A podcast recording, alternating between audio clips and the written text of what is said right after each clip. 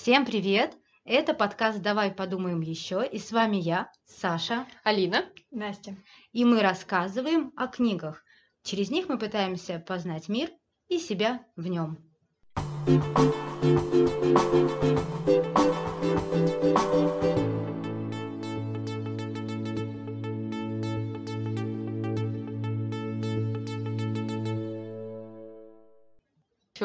Историк и журналист встретились в библиотеке и решили в первом сезоне помериться своей греховностью.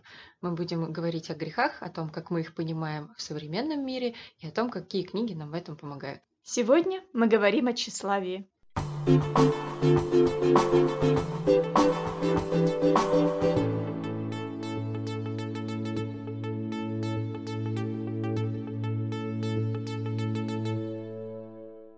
Начнем с того, что каждый выпуск мы будем определять топ-книги, э, книги самые очевидные, которые приходят на ум э, в связи с нашей темой. И в этом выпуске это будет «Ярмарка тщеславия» Уильяма Теккере и «Гордость и предубеждение» Джейн Остин. Но если мне все-таки очень сильно захочется о них поговорить, то мне придется вкинуть монетку и все-таки высказаться. Заплатить штраф, а потом мы эти деньги на что-нибудь потратим. Сейчас мы поиграем в Познера, и Алина скажет нам, какие определения у слова тщеславия. Так, э, удаля – это свойство человека, выражающееся в жадном поиске мирской славы, стремление к почету, похвалам, в потребности признания окружающими его мнимых достоинств и склонности делать добрые дела ради похвалы. У Ожегова все немножко проще, это высокомерное стремление к славе, к почитанию. А психология психологический словарь определяет это как социально-психологическое свойство личности, в котором выражается высокомерие, переоценка своих возможностей, стремление к почитанию и славе. И это преувеличенное самолюбие, желание казаться лучше других людей. Это то, что думают люди, очевидно, немножко умнее нас. А что в этом плохого? Что они умнее нас? Нет, ну это, конечно, Или что мы тоже. глупее их. Нет, что плохого стремиться к славе и почитанию, к почету, похвалам? Что в этом, почему это грех? Что в этом такого жуткого? Я думаю, ну, с моей точки зрения в этом ничего жуткого нет. Это жутко, когда у тебя для этого нет каких-то оснований, и это какое-то мнимое. У Мгм. тебя есть какое-то, какие-то мнимые достоинства и достижения, и ты за счет этих мнимых э, вещей пытаешься получить какую-то славу. Наверное, это не очень хорошо, хотя я не осуждаю. Ну, начнем с того, что этот грех был выбран нам первым, нами первым, не просто так, а потому что, наверное, мы все втроем сошлись на том, что этот грех сегодня уже действительно в данном контексте вообще сегодняшней нашей жизни явля... не явля... или он является, или не является. То есть такой А грех, грех под... это? Да, грех ли это? Это такой грех под вопросом. Да, нет. Потому что это то, чем сейчас, в принципе, все пропитано, начиная от экономики и отношений на работе, и э, позиционирования человека в социальных сетях себя, да. Поэтому тщеславие это, наверное, то, что вообще сейчас можно как такое знамя над Мгм. нашим поколением, над нашей эпохой поставить, и вот то, зачем сейчас все идут. А, Как такая фраза, насколько я помню, надеюсь, я помню ее правильно, что главное в этой жизни не просто жить, а кем-то быть. Вот, вот это Мгм. понимание быть кем-то. Ну, вообще, над этим, вообще, мне кажется, идеи о том, что тщеславие это что-то такое не совсем грешное, уже люди и давно стали задумываться. Просто сейчас вспомнилось эссе Джерома, очевидно, написанное не в 2020 году, так и называется «Тщеславие», и он там говорит о том, что тщеславие это вообще свойственно любому человеку, и он там людей с кошками сравнивает, потому что кошки — тщеславные животные, которые постоянно хотят человеческого внимания, но периодически делают вид, что они вот такие независимые, и им никто не нужен. Но им всегда приятно, когда их гладят по шерстке. И с людьми примерно то же самое. Нам всегда приятно быть, ну, обычно, когда мы получаем какое-то внимание, похвалу, одобрение, какие-то комплименты и прочее. Ну, мне тогда сейчас тоже вспомнилась книга, которую я буквально прочитала как раз к подкасту. Это «Всемирная история высокомерия, спеси и снобизма» финского писателя-исследователя Ари Турнена. Ты подготовилась лучше всех. Да. Ты тоже очень хорошо подготовилась, я думаю. спасибо. Вот оно, тщеславие. Просто- Да, и там, э, да, извини, Настя, тебя перебью, тщеславно тебя перебью. Как раз к вопросу о том, что это свойственно всем, потому что книга это такой в лучшем а, смысле капустник всех людей, которые личности так или иначе засветившиеся в истории, которые а, были высокомерными, тщеславными и повлияли на историю человечества. И там все от э, Нерона до инженеров Nokia, которые так или иначе считали себя лучше. И здесь такая тоже мысль проходит у писателя финского, что тщеславие, оно, конечно, плохо, особенно когда это сопряжено с властью, а, но это двигатель двигатель истории, двигатель изобретений, двигатель чего-то нового, потому что в первую очередь человек хочет захотеть что-то сделать, понять, что кто-то делал до него хуже, он хочет сделать лучше, а, или, например, все остальные вообще думали там по-другому, делали это неправильно. И это такой, как двигатель или как топливо, которое приводит к каким-то, ну, большим открытиям mm-hmm. или большим войнам. Или большим трагедиям. Или большим трагедиям. Но это еще и творческих людей, в принципе, касается вот это стремление к славе, к одобрению. Это тоже своего рода двигатель э, какого-то творческого процесса во многом. А многие э, художники, музыканты, они тщеславны, и они не скрывают этого, потому что их результат их творчества, их деятельности, это всегда, всегда зависит от всеобщего одобрения. Вспомнилась просто не совсем книжная история, но тоже связанная с текстами и словами. Есть такой стендап-комик э, Дэйв Шапелл, и он недавно давал интервью Леттерману, и он сказал, ну, в своем таком стиле, что это, конечно, абсолютный абсурд, когда твоя работа зависит от одобрения других людей, но я, типа, ничего больше в этой жизни не умею, к сожалению. И это во многом касается всех творческих людей. Тщеславие — это и это их э, инструмент работы во многом. Угу. Тоже такое тогда интересное отступление. Буквально тоже недавно я посмотрела серию интервью Голливуд э, Репортер э, с актерами. И там прямо была очень эффектная подборка актеров. Там был Роберт Де Ниро, Том Хэнкс, Адам Сэндлер, Адам Драйвер, который угу. сыграл в замечательной брачной истории. Обожаю его. И в Звездных а, войнах. Да, Шайа Либаф. И замечательный актер, имя которого я забыла, который сыграл у Тарантино в Джанго освобожденный. Джимми Фокс? Точно. Да, он еще играл Рэя Чарльза и замечательно поет. А вообще он комик. Но смысл был в чем? В том, что вся э, эта голливудская братья тоже очень сильно отличается, потому что по аксакалам видно, что для них тщеславие все-таки это еще грех потому что скромнее всех вел себя Роберт Де Ниро, который, понятно, был в этой тусовке, ну, самый титулованный. И, и он вел себя проще всех. Ну да, из серии мы там с Мартином подумали, со Скорсезе, конечно, а почему бы нам вот здесь так не сделать, или я там всегда послушно следую тому-то, при этом понятно, что какой-то такой молодняк, он был более тщеславен mm-hmm. и даже в позиционировании себя как актера. Я иду, я осмысляю роль. То есть здесь а, у Де Ниро это все-таки такая даже не работа, есть такое замечательное слово, ремесло, mm-hmm. да, то есть он говорил об актерском ремесле и о том, как э, преображаться, но у него не было Станиславского, в нем его вообще не было. При этом у молодых актеров, но оно не было напускное того же Адама Драйвера, он просто невероятно интеллектуальный человек, это по нему видно сразу, но вот в нем это тщеславие все-таки присутствует, оно более, и опять же, то есть здесь такая история поколений, что все-таки люди, даже несмотря на то, что переосмыслять стали раньше, но если отмотать лет 50 тому назад, и, видимо, не только в Советском Союзе, но мы понимаем, что это и американская культура тоже, тщеславие все-таки это то, что даже если оно присутствует в человеке, не выпячивается и скрывается немножечко так, чуть-чуть за шторкой. А, вспомнила, возвращаясь к книжной теме, про актеров. У э, Сомерсета Моэма есть произведение «Театр» называется, про актрису на пенсии, которой в жизни на самом деле ничего хорошего, потому что мужа она не любит, и э, вообще это был такой брак э, по глупости совершенный, по каким-то, ну, абсолютно без чувства любви, и она там знакомится с молодым э, парнем и вроде в него влюбляется, но он как бы тоже э, ее бросает.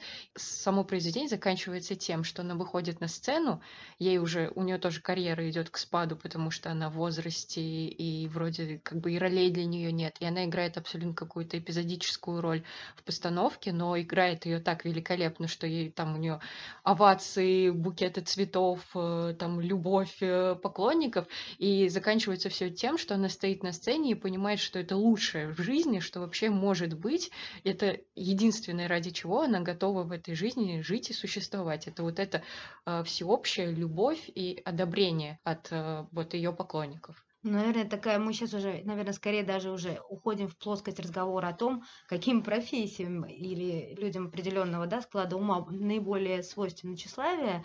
А, есть еще книга, которая называется «Город женщин», которая рассказывает о жизни с актрис э, театра и варьете с точки зрения а, главной героини девушки, которая была костюмеров, и там, костюмером, и там есть очень тоже интересное, не знаю даже, кто был прототипом этой актрисы, ну это английская актриса, которую приглашают, это во время Второй мировой войны, Лондон бомбят, она э, с мужем сбегает, и ей дают возможность постановки. Она тоже ведет себя достойно, но очень скромно. В ней это актерство потрясающее, оно ну, невооруженным глазом не считывается, да, не видно, пока она не выходит на сцену, где она становится владычицей морской, потому что она питается вот всеми флюидами от зрителей, восхищением, вот то, что ты говорила, и она все, она владеет сценой, она владеет партнерами, она понимает, что вот она королева, все пришли на нее посмотреть, она в этом купается. Ну вот, это как раз история про то, что это двигатель какое-то, топливо для многих людей. Ну, мы уже, получается, совершенно объявили тщеславие, поэтому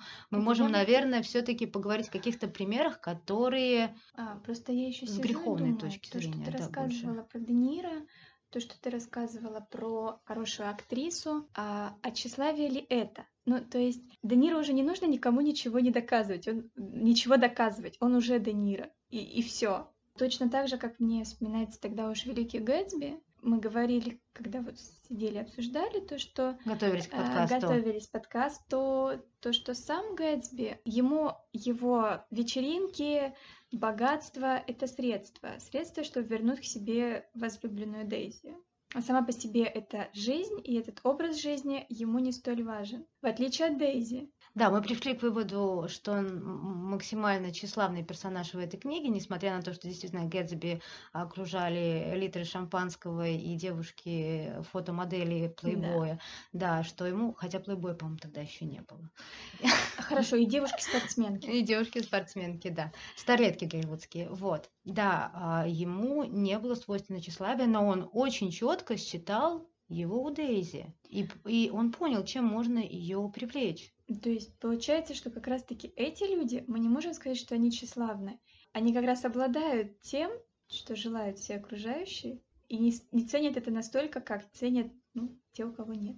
Это к, к вопросу о Дале про мнимые достоинства, вот, вот все это. Потому что у того же Гэтсби достоинства не мнимое. А у Дейзи и Тома... А у Гэри Может быть, себе. если бы Даль прочитал Фиджеральда, он бы другой термин Он тщеславию чуть дал. раньше умер. Ну, Гэтсби вообще, на самом деле, как мне всегда казалось, э, у него не было о себе высокого мнения как о личности. И именно поэтому ему понадобилась вся эта мишура и все это конфетти, чтобы ее привлечь, потому что для него она была недосягаемой девушкой, и он понимал, какой жизни. Это же такая тоже интересная история, и очень долго э, вот эта мысль, она была, девушка, какой жизнью я ее как мужчина окружу, правильно? Мгм. Да, и сейчас этого нет практически. Вот, но В прогрессивном обществе нету. Нет, подождите, Да, бывает всякое. Мы ничего не осуждаем, все принимаем, всех любим. И да, и Гэтсби хотел э, ее окружить, даже, может быть, не столько он считал ее тщеславие, сколько он хотел подарить ей эту богатую, красивую жизнь.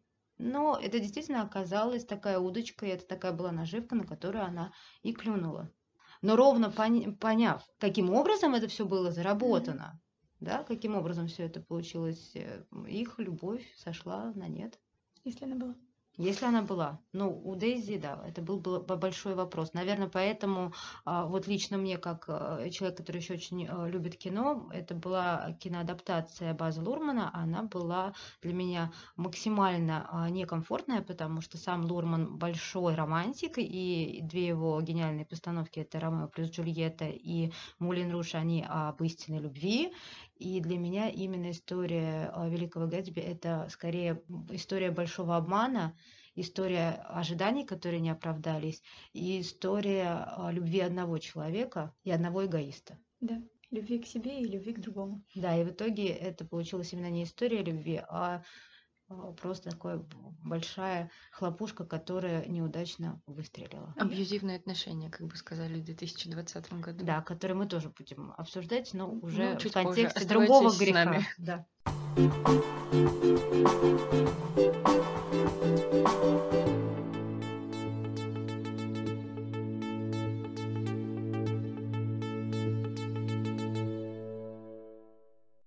Бы еще на самом деле поговорила о том, какие синонимы у нас в голове возникают, когда мы говорим о тщеславии. Ну, там гордыня, высокомерие, снобизм, Амбиции. амбиции. М-м. Ничего не Ничего не приходит. А, ну вот про гордыню я сразу, например, вспоминаю книжку Айрис Мёрдок «Море-море», где э, главный герой, э, бывший актер, актер на пенсии, опять же, возвращаясь к персонажам что- творческих профессий, он такой самый настоящий нарцисс. Я думаю, что нарцисс это еще один термин тщеславия можно определить. И он действительно убежден в том, что его картина мира самая правильная, и все, что он делает, это самое правильное. Он уезжает на пенсию жить в там небольшой домик на берегу моря, э, встречает свою первую любовь и почему-то решает, что эта первая любовь любит до сих пор его. Но времени прошло очень много, и она вообще уже выглядит по-другому, и он не понимает, почему она выглядит не так, как он ее помнил раньше, и его это все не устраивает, и он хочет ее вернуть, совершенно не осознавая того, что у человека другая жизнь, что у нее есть своя семья, что у этой семьи тоже своя жизнь, и что он может ранить их чувства, и что она вообще, может быть, его и не любит, и не хотела бы вспоминать никогда. Но его это абсолютно не касается, потому что он думает, что все, что он делает, это правильно. И это единственный верный путь. И он искренне во многих моментах не понимает, почему какие-то его действия приводят вот к таким ужасным последствиям. По-моему, это очень здорово не иметь сомнений в себе постоянных.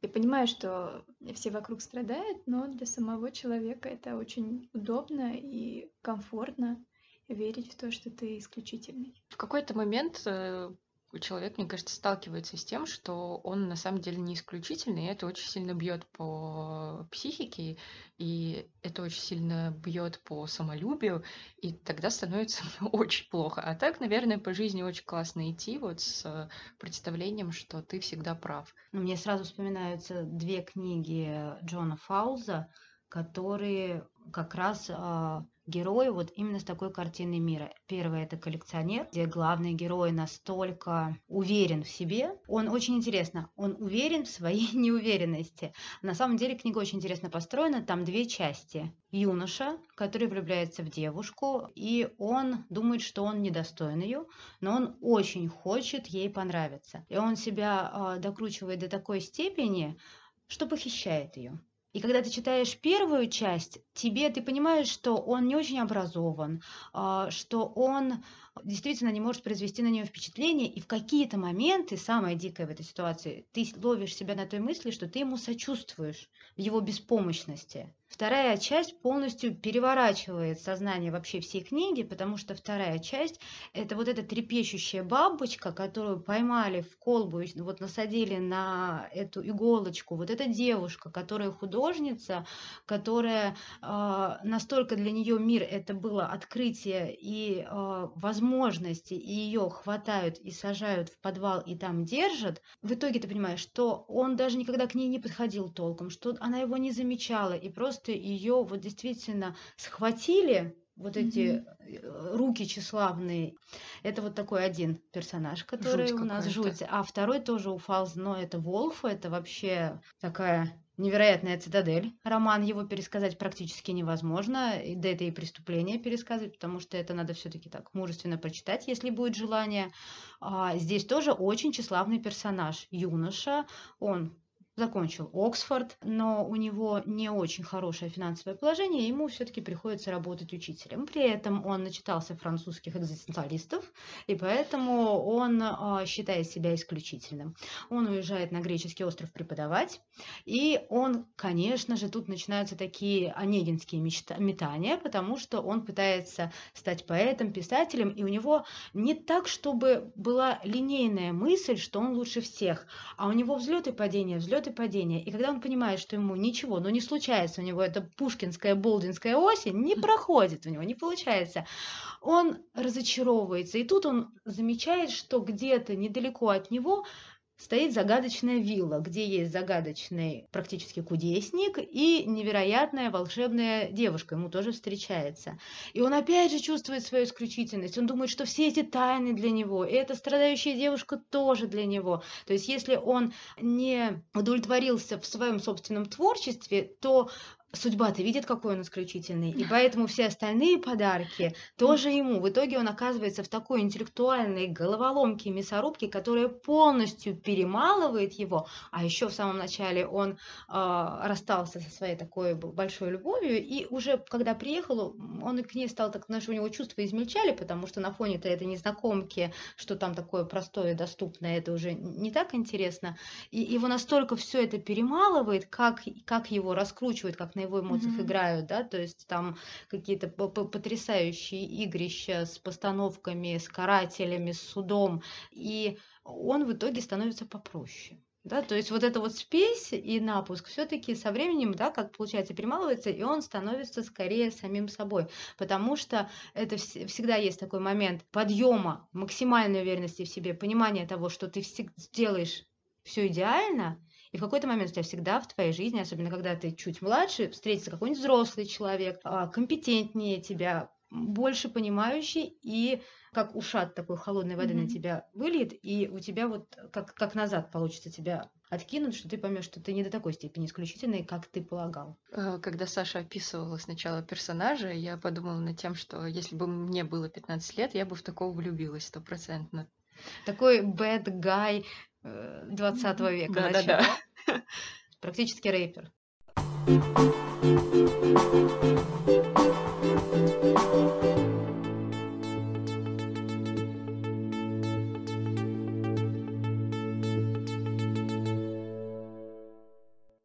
уровень интеллекта и тщеславия. Потому что, если мы вспомним «Цветы для Элджернона», я вот это, кстати, не читала. Да? Э, смысл в чем? Настя, ты читала? Да. Ты сейчас тогда мне немножко будешь подсказывать, Хорошо. потому что я давно читала, но смысл был в том, что это был эксперимент, и он у него отставало развитие. Правильно, Очень насколько? Сильно. Очень сильно отставало. Да. И в качестве опыта ученые пытались сделать из него человека интеллектуального, правильно? Ну, для начала догнать обычный уровень интеллекта. Да, но получилось так, что он его перегнал. Да. И через какое-то время Что он стал... мышонок? Мышонок. Мышонок это был э, как раз его перед ним подопытный, как раз его и звали Элджернон. Да.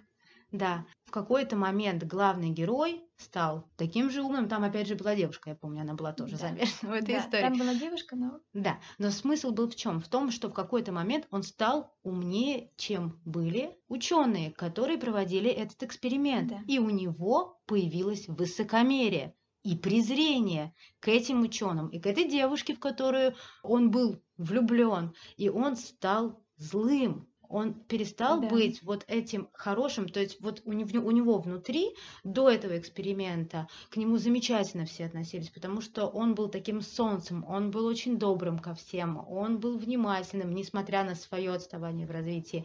И в тот момент, когда он перескочил и повысил свой интеллектуальный уровень и стал умнее всех, ему вообще перестало быть интересно с кем-то говорить, он стал вот именно вот весь комок вот этого греха, который мы сегодня обсуждаем, в нем раскрылся таким буйным цветом. Да, там даже прослеживается, что чем, тем, чем лучше текст, чем лучше он пишет, это Да, это же очень интересная тем он вещь была, да. злее и как-то циничнее. Язвительнее. Да. Просто, да, еще сам роман построен таким образом, когда мы открываем первую главу, там нет препинания знаков, Мгм. там ошибки в словах, потому что именно он пишет его в, не да, в рамках эксперимента, просит писать свои эмоции, ощущения. И да, действительно, он потом выскакивает вот с этого совсем детского умения писать, вести дневник, выскакивает на какие-то невозможные тоже литературные высоты, да, и действительно у него даже язык ме- меняется, он становится язвительнее и злее. Ну, Кстати, я заметила, что мы говорим в основном о мужских персонажах, а о женщинах немного по-другому всегда восприятие, и очень часто они осуждаются за э, какие-то А я амбиции, чуть-чуть снобизм. договорю про это и А, все. блин, прости, Настя. Все. Просто все, что мы обсудили про гордыню, это очень трагические истории. Всегда это либо смерть возлюбленной, либо это крушение, вот то, что ты говорила, Алина, крушение восприятия себя, восприятия мира. Мне просто вспоминается Франкенштейн Мэри Шелли, который как действительно воплощение, то есть человек, медик, врач, решил бросить вызов мирозданию, создать новую жизнь, но не совсем типичным способом. Точно так же он оказывается более мелкодушен, чем его монстр, потому что доктор Франкенштейн и его монстр. И в итоге это то же самое. Оказывается, его жизнь, жизнь доктора, разбита. Поэтому, наверное, мы можем сделать какой-то более-менее вывод, что ну, гордыня, она в большинстве литературных произведений, которые мы сейчас вспомнили, ведет к действительно краху. Ну да, во многом, во многих произведениях То это есть она действительно так. никак не помогает человеку. Она такой, как спусковой крючок э, к, к трагедии, да, заканчивается. Очернили гордыню, обелили тщеславие. Ну ладно. Выпуск удачный. Тщеславие мы продолжим.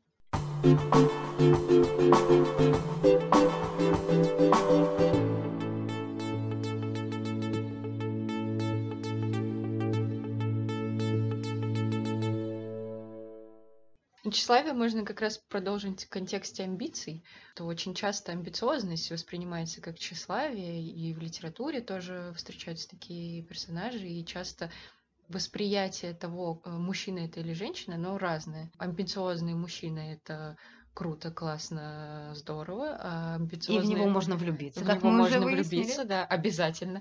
А амбициозная женщина это не всегда хорошо. Это часто может осуждаться, это часто не понимается, не воспринимается. Кстати, это не феминистический подкаст, э, мы просто об этом решили поговорить. И все дружно сказали «Мгм». Нет, на самом деле, мне кажется, Алина права, потому что, ну, тоже достаточно классический уже роман «Унесенная ветром» Маргарет Митчелл. Для меня это великая героиня, она вдохновляющая героиня, которая готова переступить через собственную глупость в какой-то момент, потому что вначале мы ее видим 15-летней или 14, в общем, совсем молодой девочкой, которая, как всегда, хочет замуж. Мы видим, как в книге она растет, постоянно перебарывает голод, войну, разруху, ненависть других женщин, обычно женщин. Мужчины как-то меньше, они ее, кстати, даже пошли тогда защищать, когда на нее напали. Они собрались и пошли мстить за Скарлетт. А женщины сидели и перетирали, какая она нехорошая и вообще сама виновата, юбка не того цвета. Она точно тщеславна, у нее точно есть а, Амбиции. амбиции и стремление к тому, чтобы ее жизнь была лучше, чем ей дано в принципе и чем она во многом заслуживает. Потому что мы, не- мы не можем говорить, что она абсолютно хороший и правильный человек, но тем не менее. Скажи про деньги. Про, да, про деньги. Сейчас скажу про деньги. Я буду отвечать за деньги. Я буду говорить за деньги. Буду говорить а, у нас в подкасте. Штраф я тоже собираю. Здесь немножко, да, по истории тогда у нас уходит, опять же, в киноадаптацию. Ну, не- Многие да, помнят да, все-таки да. по фильму. Да, потому что э, то, как написана Скарлетт в книге, она достаточно сильно, ее образ отличается от э, того, как все-таки ее сыграла Вивен Ли в кино. Вот, ну это, понятно, была задумка режиссера, сценариста. Она гораздо в фильме более инфантильнее. Она избалованная, взбалмошная, она крутит э, мужчинами, потом, то есть все это у нее как-то э, и, игриво и по-женски очень. Она на самом деле без, была умная, расчетливая, деловая, без вот именно определения пола, просто она была таким человеком. И чтобы сделать ее более, видимо, привлекательной для мужчин, оставили ее такой немножечко глуповатой особой и хрестоматийный момент в карете, когда Настя, все равно ты мне будешь подсказывать все имена. А, хорошо, Мелани. Когда Мелани берет деньги, у красотки Уотлинг. Да, а, для конфедерации. Для солдат. Для солдат. Для раненых. Да, для раненых. Вот. Это в кино делает Мелани. Мелани. А в книге это делает Скарлетт. И именно так она и объясняет свой поступок. Ей все равно, кто она, какие у нее отношения с Рэтом. Но она это сделает, потому что это сделать нужно. И, конечно, а, взаимоотношения Ретта и Скарлетт – это а, во многом борьба именно вот таких вот тщеславий и амбиций, потому что в какой-то момент она действительно более деловая и хваткая. И да, мы можем сказать о том, что какие-то моральные для нее принципы не всегда важны. Я даже не помню, чем занимался Ред после войны было ли у него какое-то занятие, или он...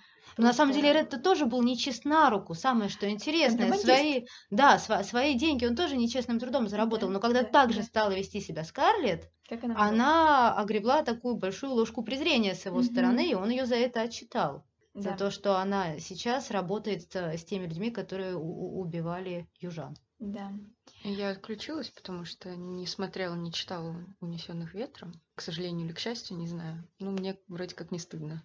Ну вот знаешь, а, я здесь опять же а, смотрела интервью а, каста «Однажды в Голливуде» Брэд э, Питт э, Ди Каприо там был, и как раз Брэд Питт тоже не смотрел «Унесенный ветром», но он, между прочим, об этом жалеет. Брэд Питт, позвони мне, посмотрим вместе.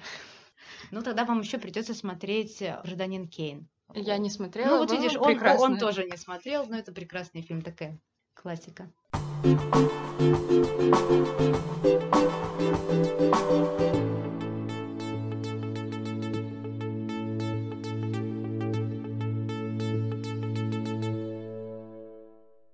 женских персонажей еще интересно, когда они сталкиваются с друг с другом. А, например, и повсюду тлеют пожары Селесты Инг. Это вот как раз история, когда две женщины, на мой взгляд, обе тщеславны, а, столкнулись друг с другом и случилась небольшая война. Это тоже привело к определенной трагедии. Да. К пожару. К пожару, да. Ну, поэтому, да, такая, это такое название, mm-hmm. оно очень игривое. Кто вам больше импонирует, Елена или Мия? Мне Елена определенно. Мне никто не импонирует, если честно. Э, когда я читала, меня раздражали обе героини, потому что я прекрасно понимала, что они на самом деле одинаковые. Они ведут себя одинаково, просто у них способы выражения разные, и инструменты поведения тоже разные. Но ими движет э, определенные одинаковые мысли, что вот то, как они живут, и это, как мыслят, э, как угу. мыслят, это самый идеальный и верный вариант. Одна думает, что вот э, такая консервативная, типичная американская семья, так, это верный вариант, а другая думает, что вот эта свобода, такой полет, я художница, я так вижу, какая-то хранить свою тайну до последнего, скрываться, и, ну, на самом деле, по мне, так немножко глупое было все это э, дело, потому что это все можно было решить по-человечески нормально. Э, это тоже вариант. Ну, такое довольно инфантильное в какой-то степени поведение. И она думает, что вот это идеальный тоже вариант, и он единственный верный. И они вот две, обе столкнулись, и у них получилась вот такая трагедия, и они в эту трагедию втянули еще, еще и детей своих собственных. К ну, дети, дети, по-моему, там, когда обманываться рад, сами были э, довольны тем, что втянулись. Э, что касается Елены, спасибо большое, Настя. Это наш э, факт-чекер студии, то она мне нравится больше именно потому, что, как мне показалось, она в какой-то момент, по крайней мере в своей юности студенческой, попробовала вот этот вкус с чужой тарелки да, угу. а, то есть она своим вот этим пресным американским выверенным рецептом супа вот такой семьи, она недовольствовалась, и у нее был момент метания и желания познать мир и узнать, что там э, чем там травится во Вьетнаме и все да. остальное. А как раз у Мии его не было. Она э, гораздо э, больше собой любуется, своим выбором. Здесь, опять же, может быть э, момент того, что она была более творческим человеком, да, потому что она была, опять же, эгоистична в своем творчестве, и если говорить об их ролях, допустим, как матерей, ну, объективно Мия не справлялась. Объективно. Объективно она не справлялась, в отличие от э, Елены. Елены. Да, там есть «ы» на конце или нет? Елена. Елена, все. Я читала. Честно, честно. Честно, честно, просто да. У меня уже память к нулю стремится. На самом деле сейчас было бы интересно, если бы мы поспорили, и я сказала, что Мия рулит, она самая классная, но я с тобой соглашусь, Саша. Потому что так вышло, что я сперва посмотрела сериал, затем прочитала книгу. Книга, конечно же, гораздо глубже, интереснее, и книга лучше. Однозначно книга лучше, я да. полностью согласна. Мне жалко Елену в сериале, и я не понимала, за, за что с ней настолько жестоко поступают режиссер, продюсер и Рис Уизерспун. само Да, собой. самое, самое интересное, но мне кажется, что фильм, ну, Рис Уизерспун вообще очень интересная актриса. Она актриса, которая сделала себя сама, можно сказать, потому что когда ей исполнилось 40 лет, и она стала ходить по режиссерам, а, и они стали ей предлагать уже возрастные роли, те, которые играть ей совершенно не хотелось, они были неинтересные, они были не характерные, а она знаменита тем, что она большой чтец. Она очень много читает, у нее есть свой книжный клуб, и она а, в какой-то момент ее поддержал муж и сказал, покупай права на экранизацию. И именно так все и началось. Сначала, я сейчас боюсь ошибиться, какой был а, первый фильм, по-моему, про девочку с пятачком. Пенелопа. Пенелопа, это был первый, а, Это правильно. фильм? Да, это ее фильм, она, это был первый фильм, где она выступила продюсером. Да, где играет Кристина Ричи Пенелопу. Ух, девочку, ничего да. себе, как давно-то она этим занимается. Да, это была такая проба пера. Вот. Потом более мощная это была Дикая, Стрейт, насколько я помню, писательница, о девушке, которая потеряла свою маму и сначала пустилась во все тяжкие, а потом она пустилась э, в путешествие, чтобы забыть э, о своей потере, вылечить свою боль. И это как раз экранизация, за которую Рис получила Оскара, еще Мгм. одного, хотя ей уже никто не пророчил его, потому что она все-таки не Мэрил Стрип по, по актерским масштабам. Вот. И она действительно уверенно идет э, по экранизации, по книгам, по переложению в большой метр и в сериалы. Это, насколько я помню, тоже маленькая большая ложь. Большая Это, ложь, опять же, ее проект, который она прочитала, всем раструбила и набрала, опять же, какой-то шедевральный каст, и с Николь Кидман, и все, и все, и все, они сделали, девчонки молодцы большие. Но здесь абсолютно четко идет повестка дня американская, связанная с Трампом, с выборами, с либеральной, с демокра- с демократической партией, с консерваторами. Здесь две, два этих персонажа абсолютно дико и бездушно политизировали. Мне кажется, именно поэтому сериал не удался. Ну, вот для тех, кто читал книгу. Потому что кто Мгм. не читал, у меня были отзывы, такой э, обратная связь, что всем очень понравилось. Но как э, Мне если тоже очень понравился сериал, поэтому я взяла книгу, и как-то книга лучше. Книга лучше, да, потому Ну, что все-таки это люди. Да, то есть Да. понятно, что любые книги, как и любые фильмы, это такая клякса Роршаха, когда нет верного варианта ответа, нет верной эмоции, которые они у тебя вызывают. Но все-таки бывают такие очень часто фильмы, которые все упрощают. Ну, понятно, что надо поместить метр, но здесь это было преступление, потому что они э, очень какие-то да, это картонные были персонажи. Они перестали быть такими спорными, ну, чем жизнь нас, и особенно книжная жизнь, и привлекает, потому что любой хороший писатель, он тебе даст персонажа так, что он тебе будет нравиться, не нравиться, будет злить, Да. ты его будешь поддерживать, а будут раздирать эмоции. Это книга, потому что она именно тебя цепляет этим, тем, что у тебя нет одной линейной мысли. Ой, мне скучно, или ой, мне смешно, или еще что-то, как в фильмах жанрово бывает. А Мгм. книга, она тебе, если она хорошая, дарит вот эту вот невероятную бурю эмоций, именно этим затягивает. Ну, посмотрим, как экранизируют следующий э, роман, который они читали в своем книжном клубе. Э, о нем я расскажу в одном из выпусков, который другому греху Скажи спойлер, посвящен. какая книга? Я не знаю. Последняя миссис Пэриш. И по слухам, М. что хотят тоже делать из нее сериал, и продюсером будет Уизерспун. Очень интересно.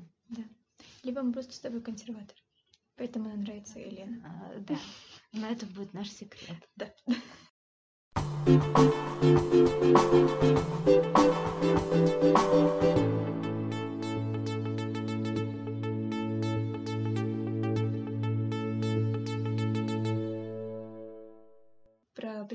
тщеславие? Это же все равно из детства, из воспитания.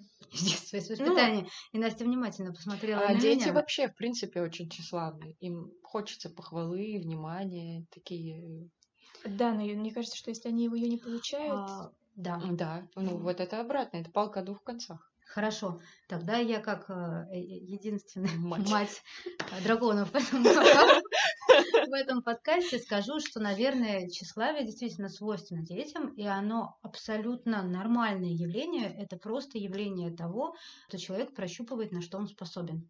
Человек должен mm-hmm. понимать, в чем он успешен. Mm-hmm. Потому что я, допустим, лично уверена, что у каждого человека есть какой-то талант, есть дарование, на которое можно, как в рулетке, все поставить, и он с этим выиграет. Это очень большая боль для любого человека, и даже взрослого, когда он не знает, в чем он успешен, в чем его сила. Mm-hmm. Как джедайская. Вот. В чем сила, брат? Ну, я с джедаями, так кто что. И поэтому это абсолютно нормально. Поддерживать ли ребенка в этом? Ну, я считаю, что да. Абсолютно точно. Если ему нравится рисовать, не надо его тащить на каток. И наоборот, mm-hmm. если ему нравится бить подушки, купить ему грушу, может быть, эта девочка станет боксером. Такое тоже возможно. Почему нет? Потому что у каждого человека есть что-то закодированное, что можно в нем развить.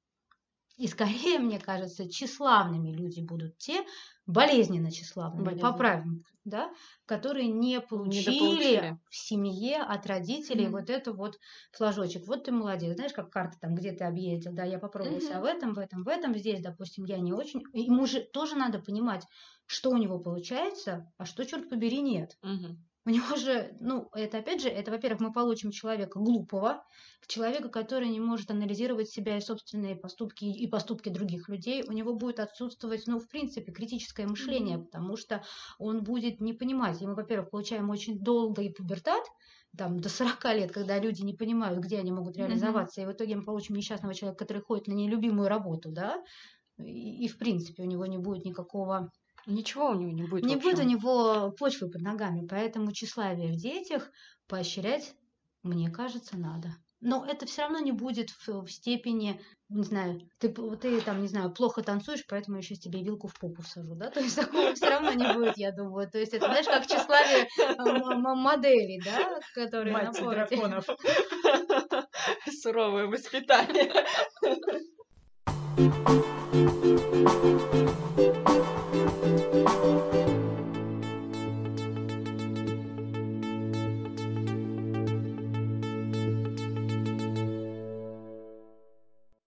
конец. Мы надеемся, что мы вам не совсем надоели, и книг было не слишком много, по нам так их было наоборот слишком мало, и мы решили в конце каждого эпизода говорить о тех книгах, которые мы читаем в данный момент. Начнем с Насти. Ой, спасибо.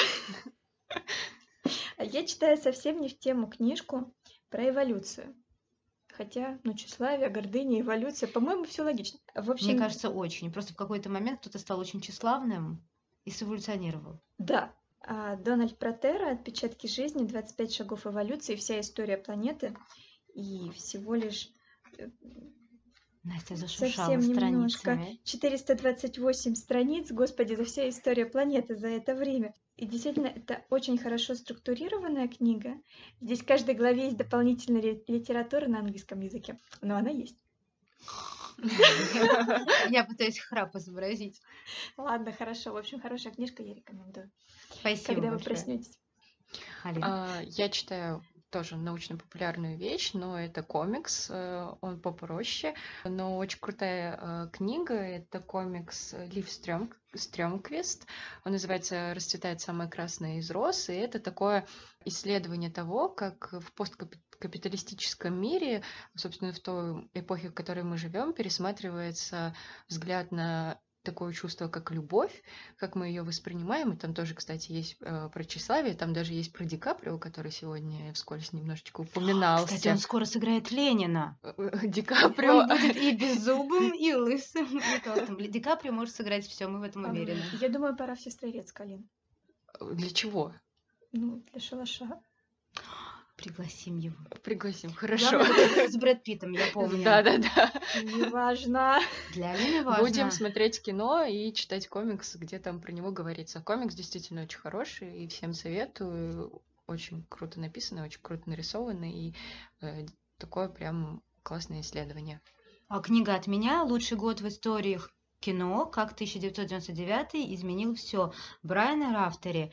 Если пробраться э, через немного американизированную такую сценарную подачу, когда нет никаких литературных изысков в самом написании и полагаться исключительно на факты, которые там действительно интересные, потому что как человек, который ну, это уже, мне кажется, многократно понятно, увлекается кино, мне было интересно. Я находила очень многие вещи, которых я не знала, и мне прям увлекли какие-то моменты здесь, о, фильмах, это понятно, которые были сделаны, созданы в 1999 году. Это «Матрица», а, «Беги, Лола, беги» Тома Тыквера, это, это, это «Ведьма из Блэр». Одна «Ведьма из Блэр», глава про нее стоит 20 э, минут, которые точно эту книгу надо потратить. Вот я советую для всех киноманов и людей, которые еще помнят 1999 год и как они ходили в кино на эти фильмы.